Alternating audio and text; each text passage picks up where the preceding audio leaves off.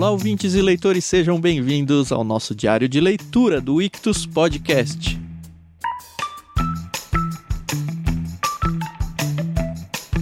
Hoje nós vamos continuar conversando sobre os irmãos Karamazov de Fyodor Dostoevsky e estamos no livro 11, Ivan Fyodorovitch, e o que eu considero talvez o capítulo mais legal até agora, capítulo 8, a terceira e última conversa com Smerdyakov. Você está tão empolgada quanto eu, Carol? Nossa, eu tô muito empolgada. E ó, pessoal, primeiro boa tarde, né, para quem tá nos ouvindo, aqui é a Carol Simão. E, poxa vida, eu demorei muito para ler esse capítulo, porque eu achei que ia ser super longo e eu falei pro Tan, não, Vai dando aí um tempinho, a gente tem uma gordura pra ir queimando e tal. Só que aí eu peguei pra ler e, putz, por que, que eu não li antes? Porque é muito bom e muito rápido, caramba. O pior é que a Carol só me avisou que ela ia ler depois, depois que eu já tinha lido. Então eu tinha todo o conteúdo dele, tava desesperado para conversar sobre o capítulo e não tinha com quem, já pensou? Desculpa, Thiago, eu vou melhorar. Não, foi bom. O que me faz pensar que talvez esses áudios aqui, para quem tá fazendo o diário de leitura com a gente, façam tanta diferença quanto faltou para mim de ter a chance de conversar sobre isso. Então, mesmo que você ouvinte aí não esteja de fato conversando em mão dupla aí com a gente, você ouvir talvez o que a gente tá conversando aqui seja um jeito de conversar sobre um livro que faz alguma diferença aí para você.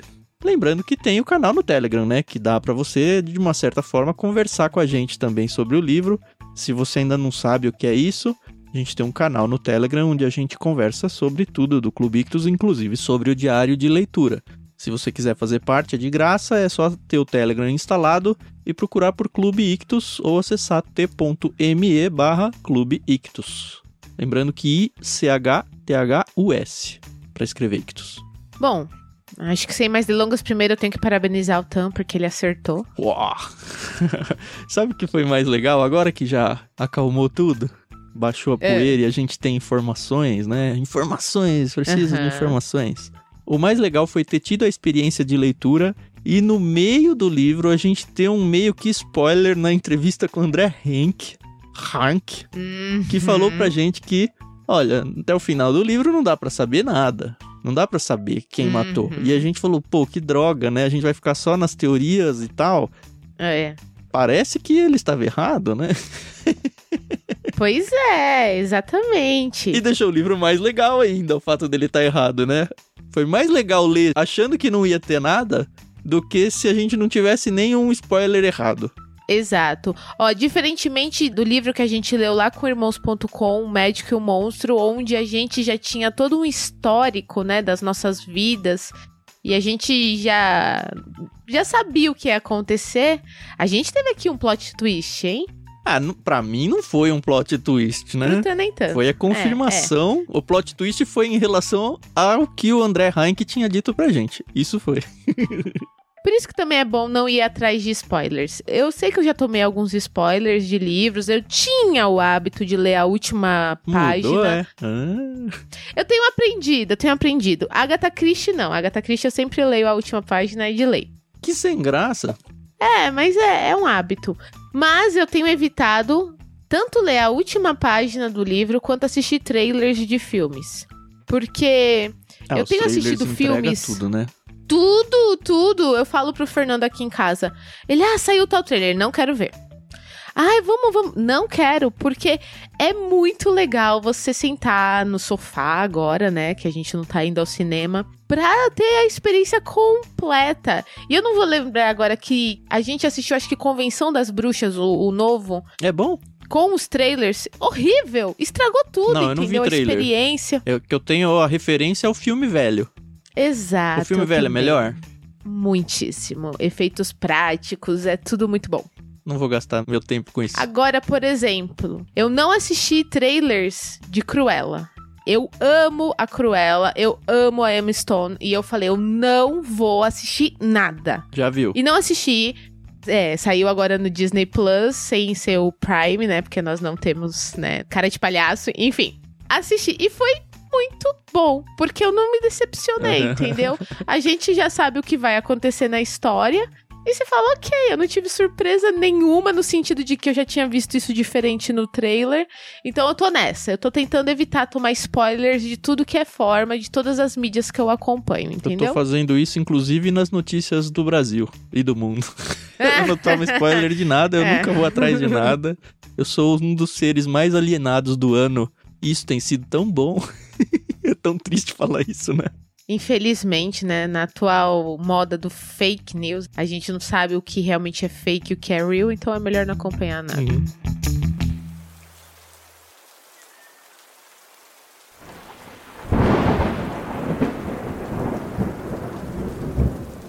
Mas vamos ao que interessa, né, Carol? Isso, vamos, vamos lá. Então, para quem não se lembra, e duvido muito que se você chegou até aqui você não esteja acompanhando, vai acontecer o julgamento do Dimitri, em breve, né? Amanhã, o que seria né? o, dia breve, seguinte. Né? É.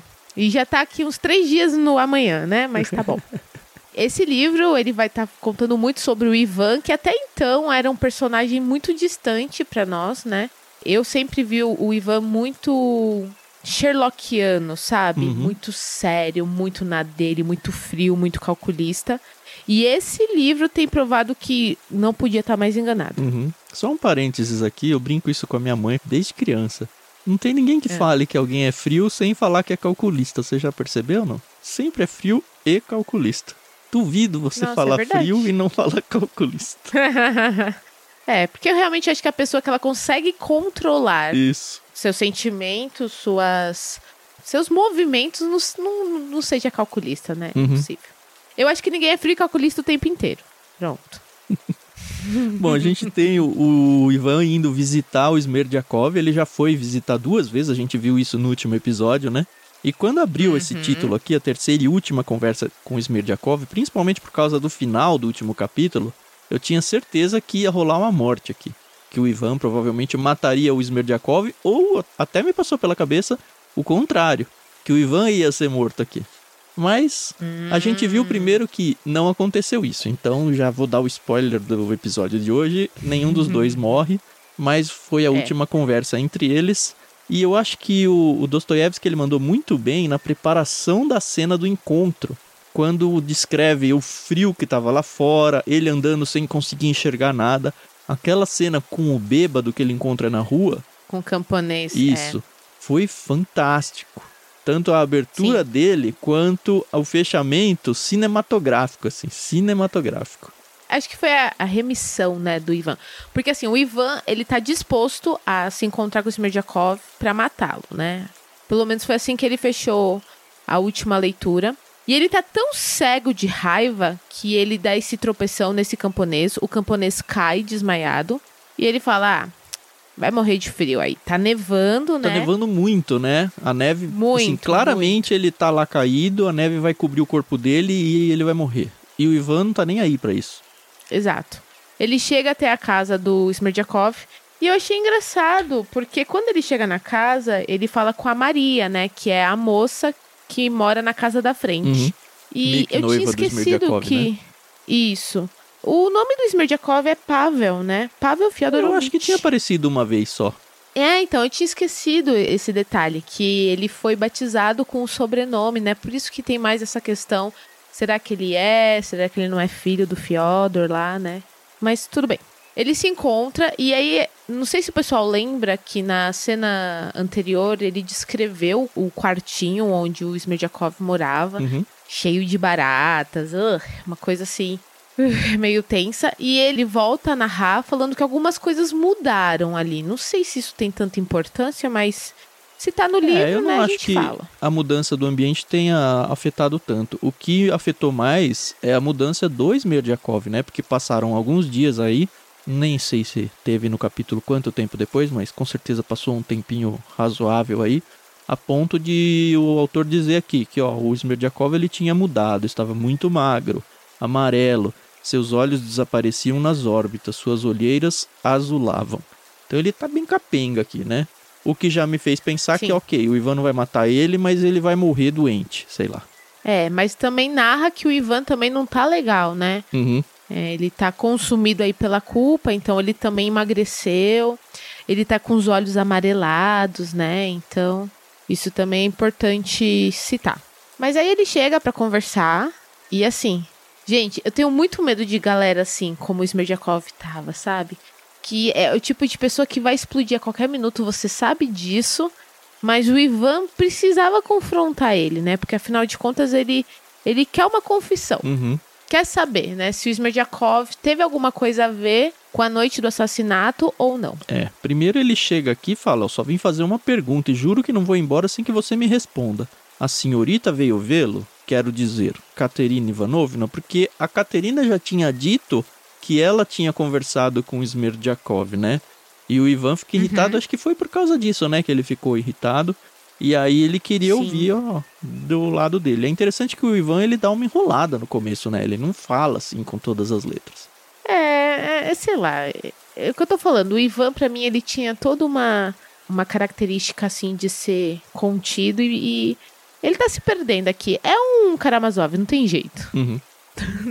e aí aquela frase que o Aliotia tinha dito pro Ivan, falando não foi você que matou, lembra? Acho que foi até título de um capítulo. Ela volta, Sim. mais ou menos, né? Porque o Smerdyakov fala, fica tranquilo, não foi você que matou ele. E aí ele já tinha apresentado, acho que no último capítulo, aquela ideia de não, você tinha ido embora porque você sabia que seu pai ia ser morto, e aí foi um jeito meio indireto de você ser o responsável pela morte dele, né? Pelo menos na cabeça do É. Smerdyakov isso fazia algum sentido. Sim, sim. É interessante até essa parte que você falou, né? Que o Smerdyakov fala pro Ivan: vá para casa, não foi o senhor quem matou. E aí aqui fala que o Ivan estremeceu, lembrando-se das mesmas palavras ditas por Eliotia, como o Tan falou. Uhum. E ele fala assim: Eu sei que não fui eu, balbuciou. O senhor sabe? Disse Smerdyakov. E aí, tipo, o Ivan começa a ficar. Não fui eu, né? Aí ele tem certeza? É.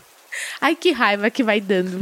É uma agonia, É, sabe? mas o Smerdyakov fala, não, foi sim. Foi você que matou, tô no fim da página 718 aqui. Então foi o senhor quem matou, sussurrou Smerdyakov com fúria. E um pouquinho mais adiante ele diz, foi o senhor quem matou. O senhor é o principal assassino. Eu só fui seu assistente, seu fiel servidor.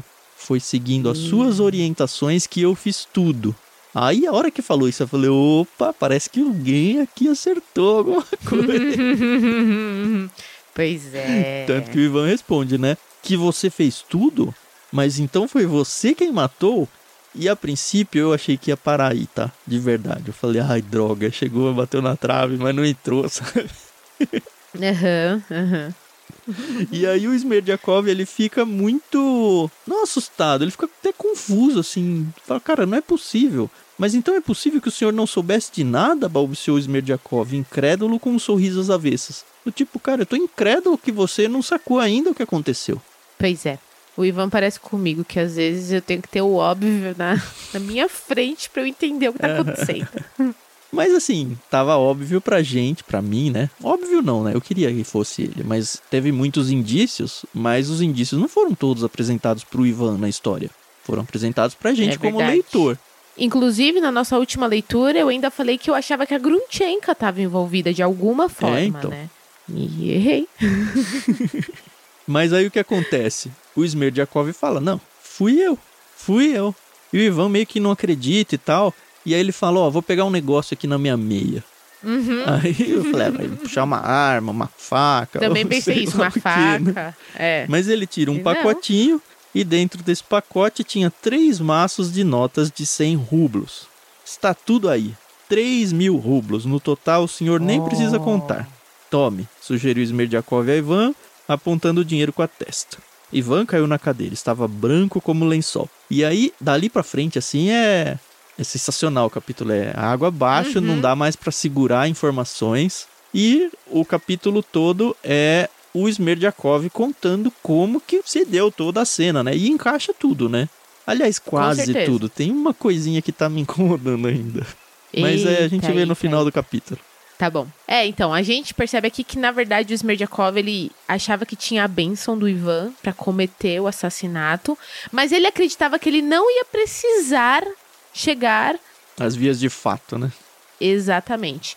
Porque ele tinha certeza que o Dimitri viria naquela noite, que ele mataria o pai, ou que pelo menos ele machucaria tanto que ele ficaria um tempo inconsciente. Uhum. O Smerdyakov, ele queria muito dinheiro, porque ele queria ir embora, né? Ele, ele queria ou ir para Moscou ou para o estrangeiro, mas ele não queria ser acusado de roubo, né? Uhum. Então ele meio que arquitetou que, poxa, o Dmitri vai vir, ele vai matar o pai, eu vou fingir que eu tive um, uma Convulsão. Uma convulsão, né? E aí vai dar tudo certo. E realmente, só que assim, não existe crime perfeito, né? Hum. A gente aprende isso aí, né, na televisão, na vida real. Não existe crime perfeito. O que ele não contava era com o Grigori, né? Que o, o Grigori fosse. Na verdade, ele até contava com o Grigori, mas ele ficou com medo que o Grigori morresse. E se o Grigori morresse, o plano dele não daria certo. Mas o fato é que dá tudo certo, né? É, por enquanto tá tudo do lado dele, né? É, Ele de tá fato o dando bem. Dimitri vai pra lá, tem Aham. toda a cena que a gente já viu junto com o pai, mas o Dimitri nem rouba o dinheiro e nem agride o pai. E aí o Smerdyakov Exato. vê que aconteceu aquela treta entre o Grigori e o Dimitri, e ele fala, bom, é a minha deixa, né? E aí Aham. ele vai lá, tem toda a cena dele fazendo as batidas pra o pai lá, o Fyodor abrir, mas é interessante, aí vai chegar onde eu queria. O Fyodor, ele abre a janela, conversa com o Smerdyakov, e o Smerdyakov fala que a Grutchenka tava lá.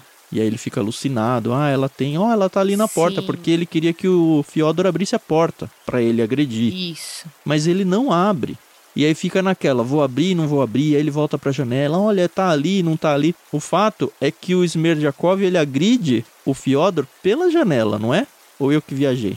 Na verdade, ele entra, Ele entra na casa? Ele entra na casa, ele fica atrás. Na página 726, começa bem assim, ó. Eu nem me lembro mais. Eu mesmo já devia estar muito pálido, de pé, bem na frente dele. Então lhe sussurrei: Ali, ela está bem ali, debaixo da janela. Como é que o senhor não consegue enxergá-la?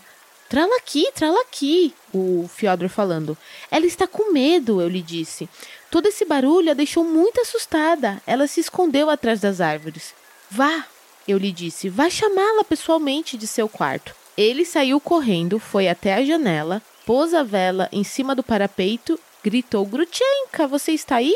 Ele gritava muito, não ousava nem inclinar a cabeça para fora. Não queria me deixar nem por um segundo. Morria de medo. Ele tinha tanto medo de mim que nem se atrevia a passar um segundo sem mim. Ei-la ali, eu lhe disse, e me aproximei da janela. E me inclinei bem para fora. Então ele estava dentro. Ei-la bem ali, entre as árvores. Está sorrindo para o senhor, não está vendo? De repente ele acreditou. Começou a tremer. Andava muito apaixonado por ela de verdade. Ah, ele tava do lado de dentro. É, entendeu? Eu que entendi errado, porque eu achei que ele não tinha ah, abrido a porta pra ele e ele teve só acesso pela janela. Porque, olha, inclinou-se totalmente pra fora da janela, portanto, peguei o peso de Aham. papel de ferro que ele tinha em cima da mesa. É, ele tinha que estar dentro da casa. Levantei e bati. Aham. Ele tava do mesmo lado da janela, né? Exato, porque aí ele, ele ficou de costas. Ah, não, então tudo bem. Porque eu achei que tinha um buraco, porque quando vem os investigadores a porta tá aberta, né? Isso. Porque assim, o que eu achei é que o Grigori, tanto que o Ivan fala mais pra frente, espere, disse Ivan refletindo, e a porta? Se ele só abriu a porta a você, então como o Grig pôde ver a porta aberta? Ah, é porque ele entrou depois que o Grig tinha apanhado, né? Ah, tá. Exatamente. porque ele esperou o Dimitri sair. Porque assim, quando a gente lê a primeira vez, a gente vê ali com o Dimitri. E como o Dimitri tava bêbado, ou pelo menos era como se ele tivesse ébrio, ficou tudo muito nebuloso pra gente também, né? Uhum. E agora que a gente conseguiu entender que o Dimitri ele foi, brigou com o Grigori, né? Que deu a, a cacetada lá na cabeça dele. O Grigori ficou desmaiado. E aí o, o, o agiu, Uhum. entendeu? Tanto que você vê que ele não vai acudir o Grigori. Pelo contrário, ele vai, ele vê que ele tá ensanguentado lá, tá mergulhado no próprio sangue. E aí ele vai e age com o Fyodor. Depois ele volta e começa a, a fingir que tava ainda com, com, a- com, as a, a convulsões epilepsia, dele, né? porque ele queria que a Isso. Marfa acordasse pra encontrar o Grigori. Então ele começa a Isso. fingir e gritar alto pra que ela fosse acudir e percebesse que o Grigori não tava na cama e funciona. E É. o bizarro, assim, é que ele fala, não, mas os médicos, o, o Ivan fala, né, os médicos falaram que você tava mó ruim, né, como que você conseguiu? Ele falou, não, no dia seguinte eu comecei a ter crise de verdade. Pois é. Ah, uma coisa que eu achei interessante é que o Smerdjakov orientou o Fyodor a esconder o dinheiro em outro lugar. Lembra que ele sempre guardava o dinheiro embaixo do travesseiro? E o Smerdjakov falou: não, põe atrás dos santos. Porque ele realmente estava com a intenção de roubar. Uhum. O que, obviamente, para nós isso faz toda a diferença, porque o Dimitri sabia que o dinheiro ficava embaixo do travesseiro. Mas ele realmente não roubou o pai. Uhum. Só se o Smerdjakov tá dando uma de muito louco aqui. Não, mas entendeu? o Smerdjakov pega, joga os papéis lá. Ele cria toda a cena como se fosse de fato o Dimitri que tivesse roubado. Fala, ah, por que, que você não levou Isso. os pacotes? Não, eu tinha que deixar um cenário aqui construído como se alguém tivesse É. desesperado por encontrar e tal.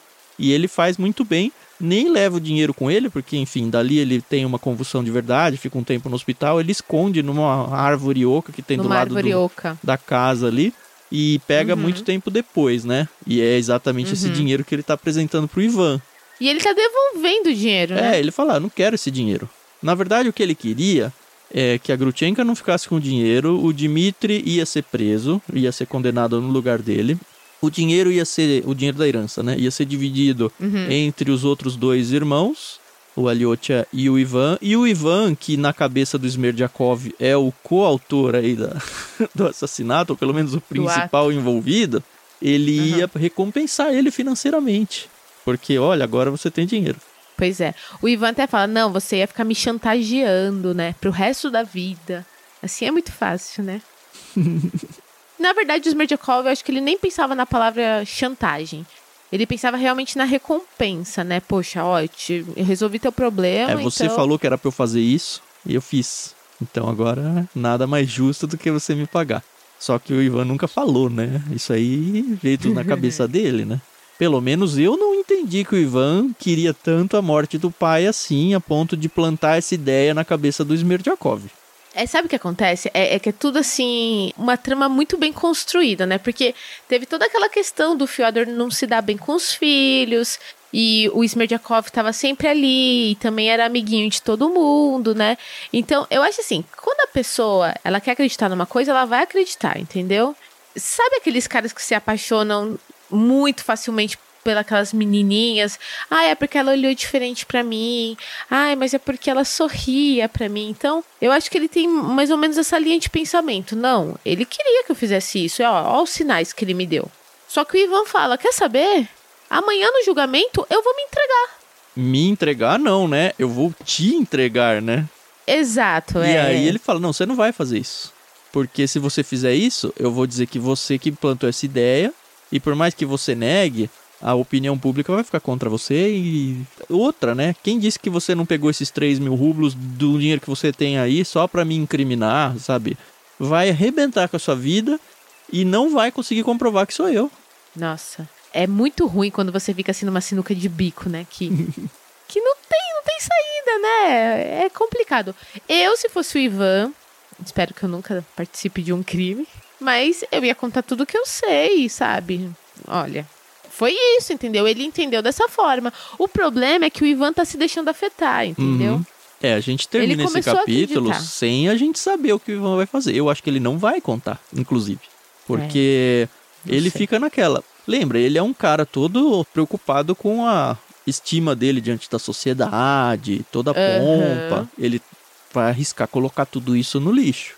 Para salvar o quê? O irmão que ele já não gosta, que aliás ele nem sabe se ele vai salvar, porque o próprio Smirjakov falou: você vai só fazer barulho, mas não vai conseguir mudar nada da- das investigações, vai continuar tudo igual. O Grigori viu a porta aberta, isso foi uma mão na roda para mim, porque na verdade a É. porta não estava aberta nada nessa hora, mas ele é tolo o suficiente para ficar dizendo que é. Não sou eu que vou desmentir. Só vai gerar barulho para você. E assim mesmo o Ivan sai de lá, eu tive a impressão de que tentando se convencer de que ele vai fazer a coisa certa. Inclusive, quando ele sai, ele tropeça de novo no, no bêbado lá, no mendigo, sei lá, que tá praticamente morto, já enterrado na neve. E meio que pra aliviar a consciência dele, Ivan, ele socorre o cara, leva num outro lugar e fala, ó, se tiver alguma custa com o médico, alguma coisa, pode cobrar de mim. Só que não foi por por piedade a pessoa, foi por Não. ele mesmo, assim, por piedade a ele mesmo, Pra ele se convencer de que, olha, de verdade eu sou uma boa alma. Mas o capítulo, inclusive, termina falando que ele não tá em paz. Uhum. Tem alguma coisa que tá irritando ele demais. Ele não sabe o que é, mas que isso tava deixando ele inquieto e atormentado, né? Uhum. Então, Mas ó, quando ele chega, ó, ao chegar perto de sua casa, deteve-se, fulminado por uma ideia repentina. Agora, não seria melhor ir à casa do promotor e contar-lhe tudo? Tipo agora, né? aham, Resolveu a questão caminhando novamente para casa. Amanhã, tudo ao mesmo tempo de uma só vez. Murmurou e estranhamente toda a sua alegria, toda a sua satisfação consigo mesmo desapareceram e em um piscar de olhos. Logo que entrou em seu quarto, algo gelado lhe apertou o coração, como a lembrar-lhe, ou melhor, como a exclamar-lhe, algo doloroso, terrível encontrava-se justamente naquele quarto, tanto agora quanto antes. E aí sim ele começa a se sentir doente, sem forças. Mas é assim, eu sei o que precisa ser feito, vou fazer agora? Hum, não, vou fazer amanhã. E esse essa atrasada, essa postergada aí já mostra pra mim que caminho que eu acho que ele vai seguir. E amanhã, enfim, finalmente chegou a noite, né? Então não dá pra estourar mais o tempo, a menos que tenha uma volta no tempo aqui. Chegou finalmente o dia do julgamento do Dimitri. E a gente já sabe que o Dimitri não é o assassino e a gente sabe que o Ivan tem informações. Lembrando que junto nesse bolo todo tem o plano do Ivan de pegar o Dimitri e fugir com ele para as Américas. Tem um monte de coisa aí para ser resolvida. O livro Ivan Fyodorovitch ainda não terminou. Eu acho que tem só mais um capítulo, é isso? 2, 9 e 10. Que é o próximo dia de leitura nosso, né? Isso. Então, até o próximo episódio a gente encerra esse livro, Ivan Fyodorovitch, espero eu, com o julgamento concluído. pois é. E assim, eu achava que esse era o último livro. E não é, tem mais um livro. Tenho 12. Um erro legal. E eu acredito que o legal aqui não seja que é super cool, né? Deve ser da lei, né? é.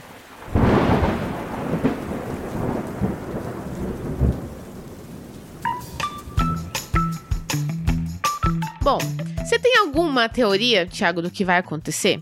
Não, não, construí nada ainda. A minha teoria só vai até o Ivan vai chegar lá diante do no julgamento e ele não vai falar nada. Eu acho que o Smerdyakov vai morrer doente a ponto dele não ser questionado ou interrogado. Vai ficar a palavra de um contra outro. O Ivan, mesmo que ele se apresente tentando defender o irmão, sem ter o Smerdyakov para ser questionado, vai ser um irmão tentando salvar o outro, sabe? Sem ter nada junto. Eu não sei se essa é uma coisa do Dostoiévski, essa é a segunda obra que eu leio dele, então eu teria que ler acho que pelo menos mais uma ou duas, não sei. Mas parece que é uma coisa muito presente na narrativa dele, que os personagens dele não, nunca estão felizes, né? Ou não acabam no felizes para sempre. não tô reclamando, Sim, tá? Mas Só você tem alguma previsão aí pra história, não? Sem contar spoiler que você já tem, hein? Então, na verdade, o spoiler que eu tinha já passou. Que, na verdade, nem era um spoiler. Como eu ouço o audiobook, o título dos capítulos são diferentes. E alguns títulos, eles entregam o enredo da história. Ah, você tinha falado isso uns episódios atrás, né? Qual que era Isso, o quando... A morte do menininho lá. do Iliutia? Isso, que no título fala que ele vai morrer. E na nossa leitura fica Fica no ar, né? É, mas a gente sabe que ele acabou morrendo, né? Enfim, pelo menos eu sei por causa do título do- audiobook. Não, mas o livro, o livro, não temos essa informação Não, é. ainda. Assim, na verdade eu não tenho nenhuma teoria. Eu acho que na verdade eu acredito que o Dimitri ele vai ser condenado realmente. Acredito que ele não vai ficar com a Grunchenka, mesmo porque a Grunchenka também está doente. Ela pegou um mal que a assolou pelo resto da vida. Não sei se ela morre tão, tão no cedo. fim morre todo mundo, fica o Aliotia com a Grutchenka. Sabe que eu acho que no final a gente ainda vai dar boas risadas com a Koklakova. Caterina, você tem alguma ideia? Eu acho que essa também vai embora. Vai só porque ela sumir tem da família história, em né? Moscou. É, acho que, tipo, sabe fim de novela? Fulano que quando tem muitos, muitos personagens e o autor tem que dar um fim, ele fala, ó, fulano e ciclano se casaram e foram morar no Mato Grosso do Sul. Eu acho que é isso que vai acontecer com a Catarina, entendeu? Aham. Ela cansou de tudo, gastou a fortuna dela com quem não merecia e foi embora. É, tem um trechinho de livro aqui ainda. Tá certo que a gente tem ainda pra resolver ah, o que vai acontecer com o Dimitri. Mas Uhum. a grande questão, assim, pelo menos pra mim, o que me amarrava na história era descobrir o assassinato. E eu já descobri. Então, Será? o livro vai ter que dar uma melhorada agora pra Não justificar é? a quantidade de páginas que falta. A gente acaba criando algumas teorias, mas nada muito conclusivo. Mesmo porque aqui já aconteceu tanta coisa, tanta coisa que eu teria que ouvir desde o primeiro dia. Uhum. E a gente tá aqui no que dia hoje? 31 eu acho. Enfim. É, é, aconteceu muita coisa, gente. Muita coisa. Eu já não sou a mesma que quando comecei a ler esse livro. Tem um podcast aí que é bom pra ouvir e voltar a história desde o começo, viu? Ouvi dizer aí. Qual é? Tem um tal de diário de leitura aí. É do Cubitos, né? É.